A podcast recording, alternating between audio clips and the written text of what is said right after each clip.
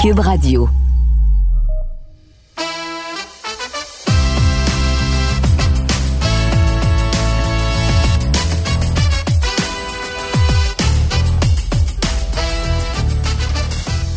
Serge Savard est un directeur général très important dans l'histoire des Canadiens de Montréal.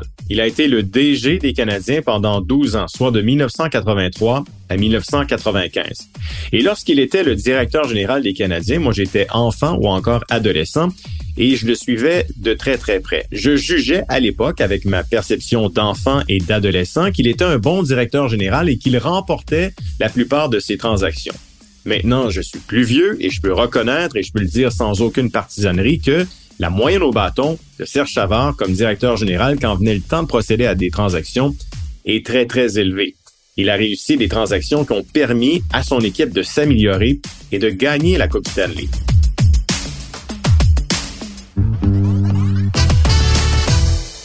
Alors, dans l'entretien que vous entendrez avec Serge Chavard, il revient sur ses transactions les plus importantes, celle de Vincent Danfous, celle de Stéphane Richer, celle de Brian Bellows, la transaction importante entre Montréal et Chicago impliquant Denis Savard et Chris Chilios. Également, l'échange qu'avait envoyé John Leclerc avec les Flyers de Philadelphie. Également, le, coup d'éclat qui avait amené Pierre Turgeon qui arrivait en provenance des Islanders de New York.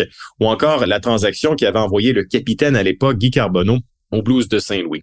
Alors, M. Savard a pris du recul depuis ce temps, depuis qu'il n'est plus le directeur général, et il va nous dire comment la plupart de ces transactions ont été effectuées. Et également, à la fin de l'entretien, je vous invite à rester jusqu'à la toute fin parce qu'il y va d'une révélation. Je ne l'avais pas entendu parler de cela et il va répondre à la question suivante. Je lui ai demandé, lorsque vous avez été congédié comme directeur général des Canadiens, est-ce que vous avez eu une autre opportunité pour devenir DG ailleurs dans la Ligue nationale de hockey? Et la réponse est oui. Alors, je vous invite à rester jusqu'à la toute fin.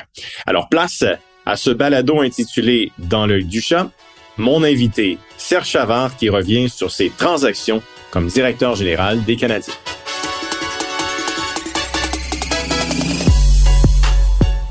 Monsieur Savard, merci beaucoup pour votre temps. C'est encore une fois très généreux de votre part. Merci, merci, ça me fait plaisir. Est-ce que vous vous souvenez de votre première transaction comme directeur général des Canadiens? Est-ce que c'est encore frais dans votre mémoire? Ou une des premières? Euh, une des premières, écoute, il euh, faut, faut regarder euh, 83. Euh, je, pense que Bob Smith, c'est en octobre 83. Est-ce que c'est la première? C'est au début de saison quand même. Assez le début de saison. Je. Je pourrais pas dire si c'est réellement la première. Ben, vous avez une bonne mémoire parce que c'est une des premières. Vous aviez cédé euh, Mark Napier, Keith Acton, puis un choix de troisième tour pour aller chercher un gros joueur de centre que le Canadien avait besoin. Est-ce que Bobby Smith, dans les années 80, c'est un joueur que vous aviez ciblé quand vous étiez euh, le nouveau directeur général des Canadiens? Est-ce que c'est un joueur que vous aviez premièrement, ciblé? Là, premièrement, là, ah, on peut cibler n'importe quel joueur qu'on veut. Euh, à l'époque, on pouvait cibler Gretzky, mais ça ne veut pas dire que l'autre équipe veut le céder. Alors, c'est lorsque Bobby Smith, euh, euh, on a su que Bobby Smith voulait être échangé. C'est lors de ces rumeurs-là que tout le monde entre en jeu, surtout à cette époque-là. Bobby Smith, c'est un gars qu'on connaissait bien. C'était un gars qui été premier choix dans la Ligue nationale, euh, je ne me rappelle plus quelle année, là, 79 peut-être, le 80. C'était le premier choix. Un, grand bonhomme au centre, puis c'est réellement ce qu'on avait besoin. Là. Une des, parfois, tu t'enlignes, tu regardes ton club, on s'en va en séries éliminatoires, tu dis, il manquerait peut-être un bon joueur là, pour avoir des chances d'aller jusqu'au bout. C'est, c'est qu'est-ce qui manque? Ben moi, c'est un centre qui me manquait. Tu sais, euh, euh, j'en avais un Keith Acton, mais qui était un petit centre, qui était un bon petit centre, mais n'était peut-être pas celui que je recherchais. Puis pour aller chercher Bobby Smith, il fallait quand même donner euh, quelque chose de pas pire. Là. sais, Mark Napier avait quand même compté 40 buts l'année d'avant. C'est pas qu'on l'a eu pour rien. Mm-hmm. Puis ça a duré euh, quelques semaines, les démarches, parce que euh, moi, je vois Lunani voulait avoir un premier choix repêchage en plus, parce que ça a fini par un troisième choix. Ça a resté sur un deuxième choix pendant à peu près une semaine. En tout cas, ça s'est terminé avec un troisième choix repêchage. Je pense que c'était payé le bon prix. Puis, ben, j'ai regardé tout à l'heure sur l'Internet, son troisième choix, c'était Canada Junior, là, qui, mm-hmm. qui, était quand même un, bon prospect à, l'époque, un grand bonhomme qui n'a jamais été le joueur qu'on s'attendait qu'il était pour être. Mm-hmm. C'est ça la, beauté de, des repêchages. Mais lui, euh, à ce jour, tu sais, c'est sûr qu'on fait tous des mauvais échanges. Là, Mais ça, c'est un coup de circuit, ça. Ça, c'est un coup de ben, circuit. ça, c'est un coup de circuit parce que parce qu'on a gagné en 86. Tu sais, ça, ça nous a amené. Bobby Smith nous a pas fait gagner la Coupe Stanley, mais Bobby Smith nous a donné une dimension qu'on n'avait pas, qui a fait qu'on a gagné la Coupe Stanley en 86 toujours dans les, les, premiers mois de votre règne comme nouveau directeur général des Canadiens au début des années 80, j'ai ciblé une transaction que vous avez effectuée le 4 novembre 1983. Là. Je suis très précis, là, c'est une date qui est très précise. Vous avez envoyé Robert Picard à Winnipeg. Et en retour, vous avez eu un choix de troisième tour. Et le choix de troisième tour, c'est, c'est devenu Patrick Roy, ça? Ben, ben, écoute, le choix de troisième ronde, euh, c'était quand même, là, tu sais, c'était pas si payé cher que ça pour Robert Picard. Mais si on regarde par en arrière, si on regarde l'histoire, ce troisième choix-là a été Patrick Roy. Et pourquoi il a été Patrick Roy? C'est parce que c'était un choix de début de troisième ronde. C'était comme un choix de deuxième ronde. Et c'est sûr que Patrick Roy, on, ne l'aurait pas eu là, à notre choix de troisième ronde à cette époque-là.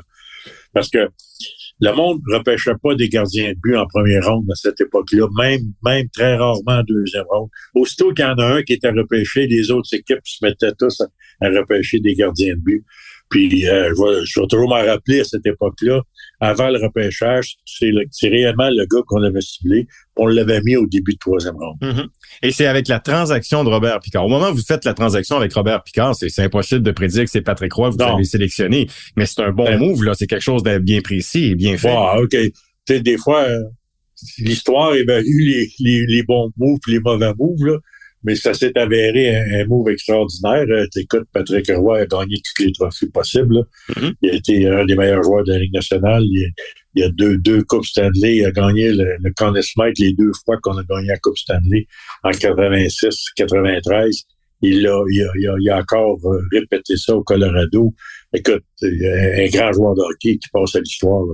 Bon, vous avez parlé de Bobby Smith qui a été un architecte, un élément important pour la conquête de 1986. Quand vous avez gagné votre deuxième Coupe Stanley comme directeur général en 1993, moi, j'ai ciblé trois transactions que vous avez effectuées dans les mois ou les années avant qui vous ont permis d'aller chercher des joueurs importants.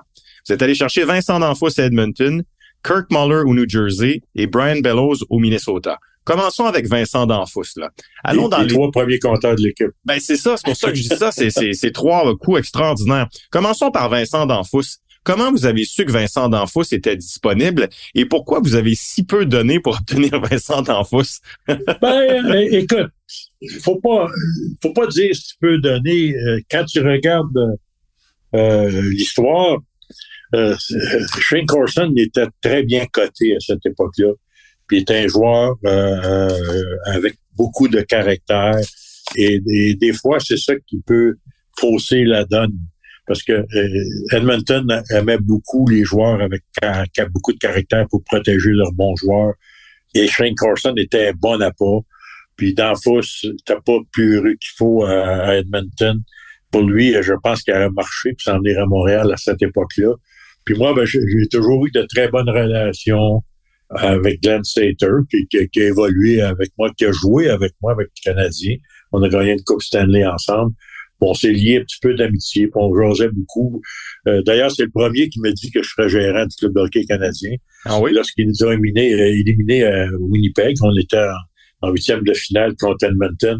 Puis lorsqu'on s'est serré à main dans le milieu de la glace, il a dit « Tu vas aimer ça à Montréal. moi, j'avais, j'avais aucune idée, sérieusement. Je n'avais jamais entendu parler. Lui, ben, j'imagine, il était gérant et président de l'équipe. Je sais pas. Je ne sais pas si Ronald l'avait appelé pour lui poser des questions. Mais il me dit en plein milieu de la glace, tu vas aimer ça à Montréal comme gérant. Euh, Vous l'avez démontré pendant 12 ans. Euh, mais, pour euh, revenir avec Vincent Danfous, là, c'est quoi? C'est votre relation avec Sater qui vous permet de comprendre que Danfous n'est pas heureux à Edmonton puis qu'il aimerait venir à Montréal? là, vous ben, dites, moi, je suis vous donner Corson. Moi, c'est un peu comme ça que j'ai la plupart de mes euh, mes échanges que j'ai faits, c'est parce que j'avais des bonnes relations avec les GM aussi. Tu sais, Ronald Coron, c'était c'était comme un frère pour moi, puis j'avais il a vécu euh, il est au monde dans l'organisation du Canadien comme moi, j'avais des très bonnes relations avec lui. Euh, euh Lou c'est la même chose comme ancien joueur. Tu j'avais des meilleures euh, relations avec lui que Bill Torrey, par exemple. Alors, j'avais plus de facilité à négocier avec ce monde-là. Mm-hmm. Puis lorsque j'ai parlé à Slater de Vincent D'Anfos, euh, tout de suite, il y a eu de l'intérêt, puis il y a eu de l'intérêt, puis on a gardé la conversation pendant une semaine, dix jours, puis en fin de compte, on a, on, a fait l'entente.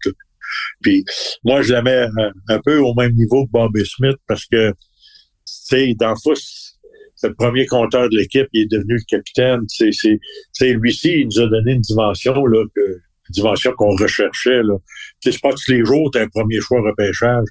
sais, Bobby Smith, c'est un premier choix repêchage. Euh, Vincent D'Anfos, pas un premier, mais dans les débuts de la première ronde. Ouais. Ouais. C'est des gars, Brian Bellows, c'est la même chose.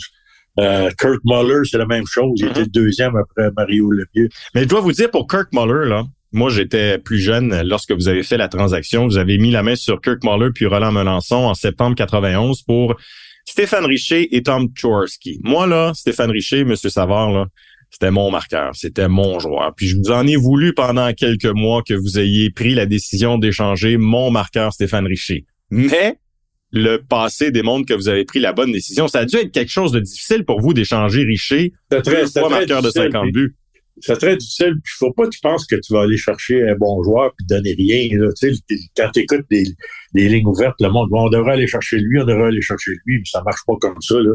Tu sais, faut que tu donnes des choses, faut évaluer tes joueurs. C'est sûr que Stéphane Richer, c'était pas un joueur fini. Là.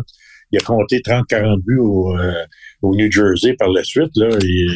C'était quand même un, bon joueur. Mais nous autres, le but, c'était d'aller chercher une Coupe Stanley. Puis le, Kurt Muller, puis après ça, Brian Bellows. Brian Bellows, j'ai eu beaucoup, beaucoup de réticence à aller chercher Brian Bellows parce que c'est un, un, gars qui avait pas beaucoup de vitesse. Puis Jacques Demers aimait beaucoup Brian Bellows, puis il me lâchait pas, puis il me lâchait pas. Puis parce que vous avez donné un gars qui avait de la vitesse en Ross non pour Brian Bellows? Oui, ouais, mais encore là, on avait un gars qui voulait plus jouer à Montréal. Bon. Ross Courtnall voulait, voulait quitter. Il y a un paquet de facteurs dans une équipe qui fait que des fois, tu fais une transaction tu essaies de la faire à ton avantage. Mais lorsque tu vas chercher des gars comme Muller, des gars comme Danfous, ben, tu peux peut-être avoir un gars qui a un petit peu moins de vitesse, mais qui, qui est un marqueur de but. Il était deuxième ou troisième marqueur de l'équipe cette année-là. Mm-hmm. Mm-hmm. C'était un marqueur extraordinaire, Brian Bellows. Puis Brian Bellows, c'est un gars qui voulait pas venir à Montréal. Euh, Vous l'avez convaincu? Ben, on, je suis parti avec Jacques Demers, on s'est en allé à New York, on l'a rencontré à l'aéroport, on, on, a réservé un local à l'intérieur de l'aéroport euh, à l'aéroport Kennedy. Puis on, a discuté pendant des heures, une couple d'heures. Puis tout le monde est parti sur son bord une couple d'heures après, puis la transaction était faite. Il, avait, il a accepté de venir jouer à Montréal. Je pense que si tu lui parles aujourd'hui, euh, Brian Bellow, c'est un gars qui est rendu dans la haute finance au Minnesota. Un de ses clients, c'est la caisse de dépôt aussi à Montréal. Ça peut te donner une idée de l'ascension de Brian Bellows. Wow. Euh, une autre transaction qui me vient euh, à l'esprit et qui a été euh, hautement analysée, c'est celle à Denis Savard pour Chris Chelios. Est-ce que c'est Chris Chelios qui voulait plus jouer à Montréal? Est-ce que c'est vous qui avez un grand intérêt à l'époque pour Denis Savard, qui est un joueur électrisant? Qu'est-ce qui s'est passé derrière cette transaction-là? Écoute, Chris Chelios, il, voulait jouer à Montréal. Chris Chelios n'a jamais demandé d'être échangé. Moi, j'ai fait deux transactions assez majeurs qui m'ont coûté, là, que j'ai réellement perdu, que j'ai pas eu dessus dans la transaction. Celle de Chelios en est une. Euh, il y a deux raisons pour la transaction. Un, j'ai, un de, mes médecins de l'équipe qui m'avait dit qu'il pensait pas que Chelios pouvait jouer plus qu'un an encore dans la Ligue nationale à cause de sa situation qu'il avait là, à un des genoux qui était réellement en mauvaise posture. Et Chris Chelios jouait jusqu'à l'âge de, je sais pas, 46 ans. Mm-hmm. C'est avéré euh, une erreur monumentale. Et aussi, on a fait la transaction dans un moment où on avait réellement besoin euh, euh, de l'offensive et, et, on a probablement très mal évalué Denis Savard à cette époque-là. On était pas mal certain qu'il restait encore deux, trois, quatre très bonnes saisons dans l'alignement. Et suite à cette transaction-là, ben, euh, écoute, ma seule consolation, c'est qu'on a gagné la Coupe Stanley. Ben, c'est ça que j'allais vous dire, là. Après, mais, mais, ça n'en fait pas euh, pour ça une bonne transaction. C'était une erreur, une des grandes erreurs de, mes 12 ans comme gérant général. Quand est-ce que vous l'avez réalisé, que vous l'avez accepté, que ça pouvait que ça soit une erreur, cette transaction-là? Ah, dans les mois qui ont suivi. Ouais. Euh, tu sais, moi, j'avais dans la tête que euh, Chelios, sa carrière dans la Ligue nationale serait très courte parce que c'est la vie qu'on m'avait donnée, là. C'est la, vie médicale qu'on m'avait donnée à cette époque-là. Et c'est une des raisons que j'avais pensé euh, regarder pour un échange. Et naturellement, j'ai pas euh, on n'a pas fait un échange à, la hauteur du talent de Chris. Mm-hmm. Je veux rien je veux rien enlever à Denis Savard, mais le meilleur de sa carrière était, était passé. Puis il y a eu celle de Claude Lemieux qui euh, ça s'est fait dans, dans, ces deux mauvaises évaluations, Denis Savard et Turgeon, à cette époque-là. Et, j'ai eu beaucoup de pression dans le cas de... Là, vous parlez de Sylvain Turgeon pour Claude Lemieux, hein, c'est ça? parce que Pierre Turgeon, c'était une autre transaction. Dans, dans, le cas de Claude Lemieux, dans le cas de Claude Lemieux, c'est arrivé... Euh, euh, il, était... Euh, il, il, s'attendait pas très bien avec Pat Byrne. Il était toujours en chicane avec Pat Byrne. Et c'était, c'est, ça, ça arriver exactement avec notre départ pour notre camp d'entraînement à Moscou. À ce, moment-là, on, est allé avec Minnesota, on a joué quatre matchs d'exhibition et c'était une partie de notre camp d'entraînement a été en Russie à cette époque-là. Et, et Claude Lemieux est resté derrière nous. Il n'a pas fait le voyage. et je pense que la grande, grande erreur que j'ai fait, j'aurais dû attendre le retour, puis le laisser chez lui, puis le faire réfléchir, ce que j'ai pas fait. Euh, j'ai décidé de faire euh, l'échange avec euh, Turgeon, qui euh, Sylvain Turgeon, qui avait été un deuxième choix au repêchage. Claude Ruel l'adorait, puis mais il revenait d'une blessure assez grave, puis il était, il était sur le point de revenir au jeu. Et encore une fois, là, ça s'est avéré. Il n'a jamais joué selon les attentes qu'on avait de lui et ça s'est avéré une mauvaise transaction.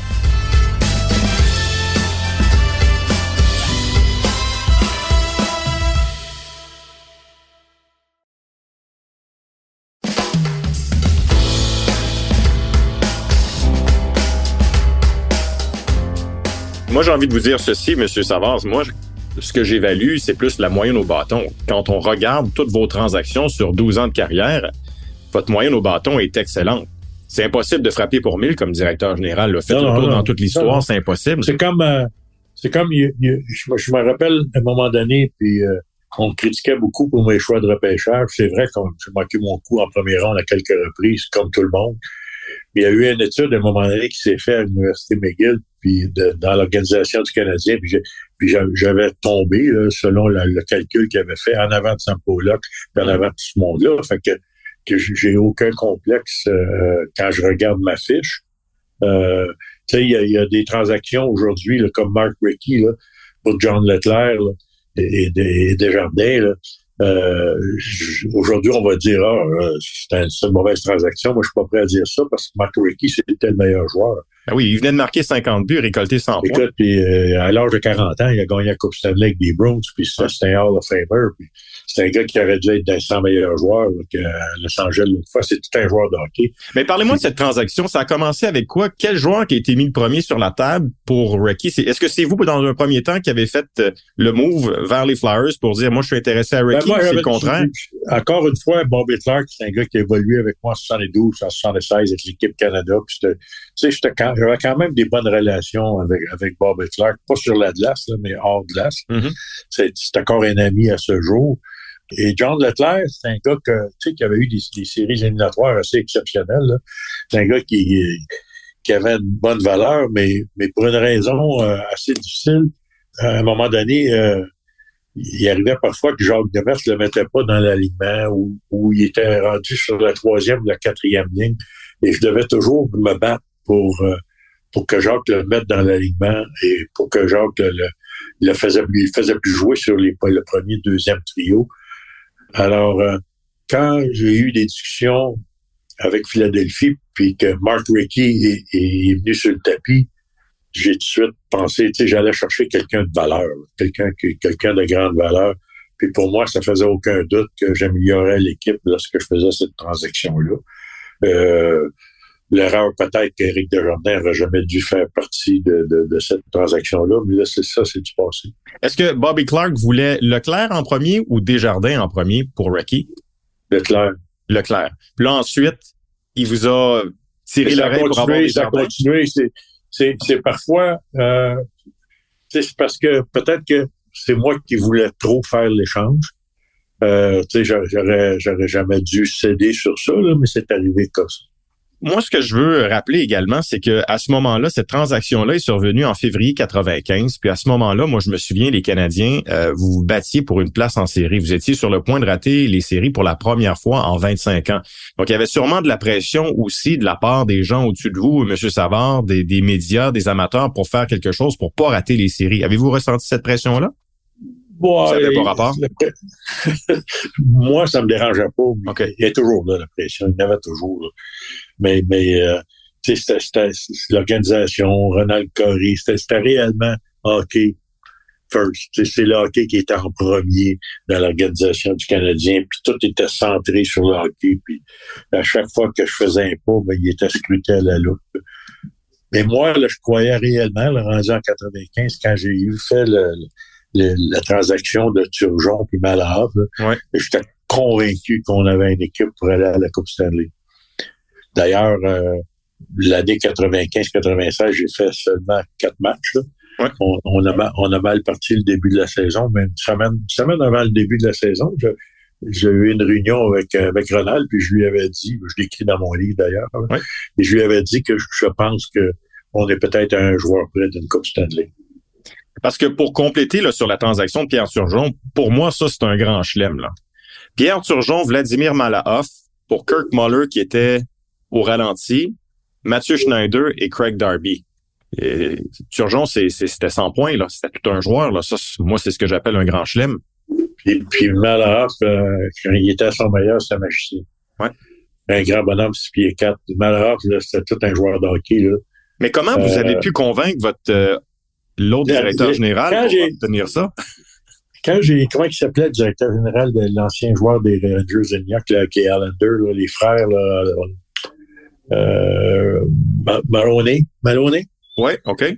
Puis c'était un ancien coéquipier de Carole Vadnet. Carole Vadnet, c'est le gars qui, euh, c'est le gars qui s'occupait de, de, de mon, mon, mon scouting professionnel là, dans l'Est. Là. Fait que quand c'est venu le temps, puis, puis Maloney euh, voulait pas faire la transaction, puis il voulait, puis il hésitait, puis il hésitait, puis on n'était pas, capable de fermer la transaction. Puis à un moment donné, on était euh, à l'hôtel Reine-Elisabeth avec Carole Vanet, deux anciens coéquipiers. J'ai dit à Carole, dis, renferme-toi dans la chambre, là, puis ressors pas de la chambre tant que la transaction est pas faite. c'est ça qui est arrivé. C'est quoi, il a donné un verre de gin puis il l'a saoulé ou? non, je sais pas, mais je veux dire, c'est les anciens coéquipiers, puis on était sur le bord de le faire, puis, puis dans Maloney, il, il était pas capable de prendre la décision finale, tu sais, fait que, puis là, j'étais tanné. Moi, j'ai dit, Carole, là, sors pas de la chambre avant d'avoir fait la transaction. Puis en fait, c'est ça qui est arrivé ce jour-là. En tout cas, moi, je vous le dis, là, c'est une des transactions marquantes. Je me souviens, là, j'étais adolescent, puis quand j'ai appris ça via les nouvelles, là, je, comme on dit en bon québécois, je capotais. Je me disais, ça se peut pas. Le Canadien a mis la main sur Turgeon. On connaissait pas beaucoup Malahoff, mais Turgeon avait déjà une réputation bien faite. Euh, une transaction que vous avez pas complétée, mais que vous étiez sur le point de compléter, puis ça aurait changé euh, ben, l'histoire, la suite des choses. C'est Patrick Roy. Vous vouliez l'échanger, vous étiez prêt à l'échanger, Sauf que vous avez été congédié au moment où vous pressé à la faire, cette transaction, c'est ça? On, était, on regardait pour ça. Puis il y, avait euh, beaucoup de, il y a eu beaucoup de discussions. Euh, mais si la transaction avait été faite, naturellement, j'ai été congédié. On était dans le milieu des pourparlers. Et euh, c'est sûr qu'il n'y avait pas un des joueurs impliqués dans cette transaction-là que je parlais. Là. Mhm. C'était Fizet et Nolan, hein? C'est ce que vous m'avez déjà dit. Fizet et Nolan qu'on parlait, puis Mike King n'était pas dans le portrait, là. J'aurais pas échangé. Eux, ils voulaient Mike King. je sais pourquoi ils voulaient Mike King. C'est Patrick Roy qui voulait Mike King. sais, on, peut dire que Patrick Roy, il parlait pas à Pierre Lacroix, c'était son agent. Fait que ça se parlait, là, puis, là, puis Patrick était réellement, je sais que Patrick était au courant de ce qui se passait, là. Puis, euh, ça serait fait euh, en douce quand même. Euh, moi, moi, c'est pas parce que Patrick était fini, loin de là. là. Patrick, il a, il a, prouvé par l'après, puis c'était un grand joueur, puis ça reste à ce jour un des grands joueurs, un des grands gardiens de la Ligue nationale. Mais, mais il vient à un moment donné, euh, un changement d'air est nécessaire. C'est arrivé à des grands joueurs de hockey dans la Ligue nationale, puis c'est arrivé à lui, là, mais Mais quand est-ce que vous avez décidé que c'était fini, que c'était peut-être mieux de passer à autre chose avec, avec Patrick Roy, au camp d'entraînement, durant l'été ou quand la saison a commencé? Ah, ben, je, pense que ça a été beaucoup, euh, beaucoup de réflexion suite aux, les dernières séries éliminatoires. Là.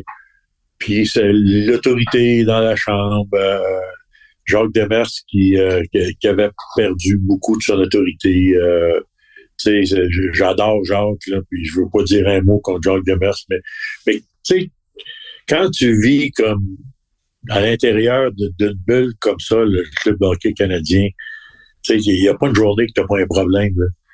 Il n'y a, y a, pas une journée que tu n'as pas quelque chose à régler. J'essayais de les régler du mieux que je pouvais. Mm-hmm. Puis, Patrick Roy, ben, j'étais venu à la conclusion que c'était mieux pour le bien de l'équipe dans les années futures et pour le bien de Patrick, un changement de Je suis arrivé à cette conclusion-là. Euh, c'est certain que euh, Owen Nolan, le Canadien, vous auriez eu votre attaquant de puissance. Stéphane Fizet est un, gardien jeune, mais qui était capable de faire le travail comme gardien numéro un. On n'aurait pas eu la même saveur, j'en suis convaincu. On, a José Théodore, on avait José Théodore en arrière. C'est ça. C'est fait que je pense que on, aurait. Euh, tu sais, moi, moi, quand je regarde ça, bâtir une équipe, moi, je pense que j'ai bâti l'équipe quatre fois en 12 ans. Tu sais, quand, quand je suis arrivé en 83, puis quand on a gagné en 86, c'était pas la même équipe. Puis en, en, finale, en 80 en finale contre Calgary en 89, c'était pas la même équipe. Et puis en 93, quand on a gagné la Coupe Stanley, c'était pas la même équipe. Mm-hmm. Puis quand on m'a congédié, là, puis moi je pense que j'ai arrêté la Coupe Stanley. Écoute, c'est Floride qui s'est ramassé en, ah finale de la Coupe Stanley cette année-là. Là. D'accord. Moi, j'ai arrêté probablement une bonne chance de gagner la Coupe Stanley cette année-là. Fait que je pense que j'ai rafficionné l'équipe. J'ai changé l'équipe quatre fois en 12 ans. Puis ça, c'était l'erreur du Canadien par la suite. Puis tu sais, je veux pas pointer du doigt qui que ce soit, mais tu sais, les choix de repêchage du Bergevin, là, quand tu arrives quand tu regardes l'équipe de la dernière année qui était ici, là, tu dis, tu cherches de voir quel joueur qui est sur l'équipe qui a repêché dans cette dernière année. Tu sais, si t'es pas capable de d'avoir sur la glace ta troisième et ta quatrième ligne des joueurs que tu as repêchés, mais ben, au moment tu as manqué ton coup. Là. Mm-hmm, mm-hmm. quand on a gagné la Coupe Stanley en 86, aujourd'hui, c'est encore beaucoup plus vrai. Faut que tu montes trois, quatre jeunes avec le cap salarial, sans ça, tu, tu passeras pas en travers. Si tu n'arrêtes pas de signer des, des choix repêchés, des, des agents libres, ben, tu pourras pas passer. Puis regarde l'exemple de 86. J'avais neuf joueurs de mes deux premiers repêchages avec l'équipe, incluant les joueurs autonomes que j'ai signés juniors, des gars comme ben, Scrudlin, des, des, des Lawler, Mike Lawler, des gars qui n'avaient pas été repêchés pendant 12 rondes, que j'ai signé. Euh, mais Mike Keane, c'est un gars que j'ai signé après 12 rondes. La dernière transaction euh, que je vais aborder avec vous, c'est quand vous avez pris la décision d'échanger votre capitaine Guy Carbonneau. Ça a dû être déchirant d'échanger votre leader, votre capitaine, quelqu'un que vous connaissiez bien pour Jim Montgomery au Blues de Saint-Louis. Ouais, ben, juste avant d'aller là, là je veux dire que on parle de transactions, c'est parce que la date limite arrive, là, puis j'imagine que vous aimez ça parler de ça avec la date limite, mais moi, j'ai jamais regardé la, date limite. Ça n'a aucun. Pour moi, là, ça n'a pas d'importance, la date limite. C'est au moment que tu en as besoin. Puis lorsque tu vois que tu as, un trou sur ton équipe puis tu veux le remplacer, ben, si ça arrive à la date limite parce qu'il y a plus de joueurs disponibles, oui. Aujourd'hui, c'est très différent euh, avec le cap salarial. Il y a beaucoup de joueurs qui changent d'équipe à cause du cap salarial. C'était pas notre cas à notre époque. Il n'y a, pas a pas un joueur qui changeait à cause du cap salarial. Alors, j'ai pas eu à, vivre ça. Et, Guy Carbonneau, un gars que j'adore. Puis, puis écoute, aujourd'hui, je te dirais que c'est probablement la meilleure chose qui est pas arrivée avec Guy Carbonneau. Puis, puis nous, on était rendu à un point que Guy Carbonneau, euh, écoute, c'était un gars que population aimait beaucoup. C'était difficile, là, échanger. J'ai pas été chercher euh, un, joueur qui va venir faire sa marque à Montréal pour lui. J'ai donné la chance à Guy Carbonneau de continuer sa carrière. D'ailleurs, il a gagné une Coupe Stanley à Dallas par la suite. Là. Alors, ça a changé. Euh, en tout cas, et, pourquoi vous en êtes venu je suis d'accord, bon ami avec, et, pourquoi vous en êtes venu à l'échanger? À l'époque, je me souviens, il y avait l'histoire du, doigt d'honneur qui avait fait le tour euh, dans les journaux. ça n'avait rien à voir. Ça n'avait rien à voir, ça. C'était une décision. Ça n'avait rien, à voir. Écoute, euh, je l'ai envoyé avec euh, le, prof Caron à Saint-Louis, qui était un de mes, bons amis, puis j'en ai discuté, puis le prof, ben, ça l'intéressait. Fait que c'est réellement, là, sais, à cette époque-là, j'aurais pas été chercher un joueur d'impact pour Guy Carbonneau. Puis euh, le prof Caron, c'est un gars que j'ai même aidé, là, qui a envoyé des joueurs, puis je l'ai aidé. Gilbert Delorme, ça en était un des joueurs. Tu sais, le prof Caron est arrivé à un moment donné, Saint-Louis avait manqué un repêchage au complet. Là. C'était un bon ami. Puis quand j'ai eu besoin du prof Caron, là, puis j'ai eu besoin d'aide pour aller chercher un premier choix repêchage avec Rick Wansley à la dernière minute, je l'ai eu. là. C'est Hmm. avec le prof Caron que j'ai fait ça. Donc, c'est une faveur que vous avez fait à Guy Carbonneau, puis au prof Caron en l'envoyant à Saint-Louis. Exactement. Puis pour ça, ça nous, ça nous a pas nuit. Là. On, Non, non. on- on était, on était, voulait reconstruire l'équipe. Il fallait qu'il soit remplacé d'une façon ou d'une autre dans les années à venir. Il a rendu des services euh, à Dallas. Là. Mais euh, Monsieur Savard, euh, juste avant de vous laisser, je veux juste que vous dire qu'il y a bien des gens qui ont, qui ont écouté notre conversation, puis moi j'ai écouté attentivement ce que vous m'avez dit.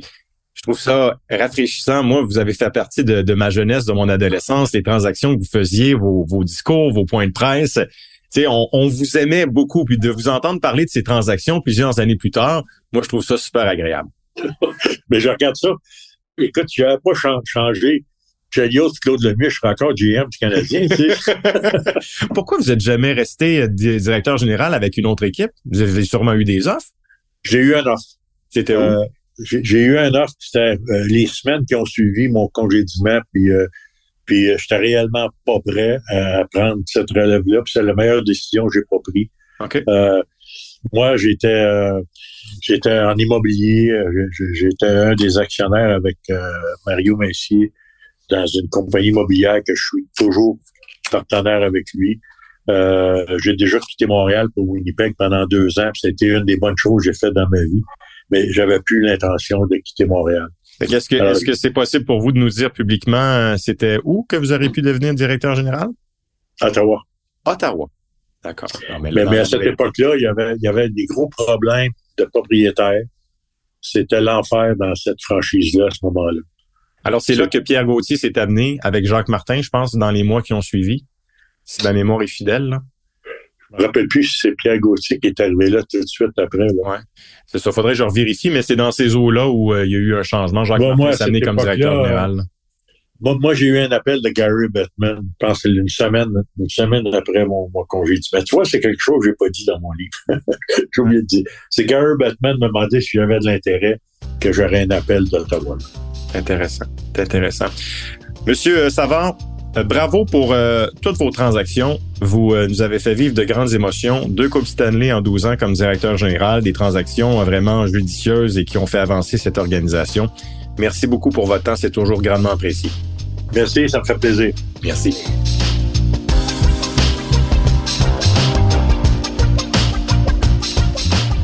Imaginez si Serge Chavard était devenu le directeur général des sénateurs d'Ottawa. Ça aurait été drôlement intéressant. Alors, je suis retourné dans mes notes. Serge Chavard a été congédié au mois d'octobre par les Canadiens. Et quelques semaines plus tard, les sénateurs ont nommé Pierre Gauthier comme nouveau directeur général. C'est donc dire que si Serge Chavard avait accepté l'offre, Pierre Gauthier ne serait pas devenu le directeur général des sénateurs d'Ottawa et l'histoire aurait peut-être été différente par la suite. Autre chose, je voulais vérifier, euh, M. Savard parlait de Don Maloney, qui était le directeur général des Islanders à l'époque, lorsque Serge Chavard a fait la transaction avec les Islanders pour obtenir Pierre Turgeon. Alors moi, je me suis gâté d'une certaine façon parce que j'ai grandement apprécié les commentaires et ce qu'a dit M. Savard au sujet de ces transactions. Parce que les transactions énumérées dont on a parlé dans ce balado, ce sont des transactions qui m'ont marqué, moi, comme enfant, comme adolescent. Alors, d'en savoir davantage, ben, ça m'a apporté beaucoup de réconfort et j'espère que c'est la même chose pour vous. D'ailleurs, je vous invite à réécouter quelques-uns de mes balados précédents dans la deuxième saison, l'entretien avec Mathieu Darche du Lightning de Tampa Bay qui décortique la convention collective de la Ligue nationale de hockey. On revient également sur la série du siècle 50 ans plus tard avec Serge Chavard et Yvan Cournoyer. Et également un épisode qui a fait beaucoup jaser, c'est mon entretien avec le commissaire de la Ligue nationale de hockey, Gary Bettman, qui revient sur ses 30 ans comme commissaire de la LNH. Alors, je m'appelle Félix Séguin. Merci d'avoir été à l'écoute et je vous rappelle que mon balado s'intitule Dans le du chat.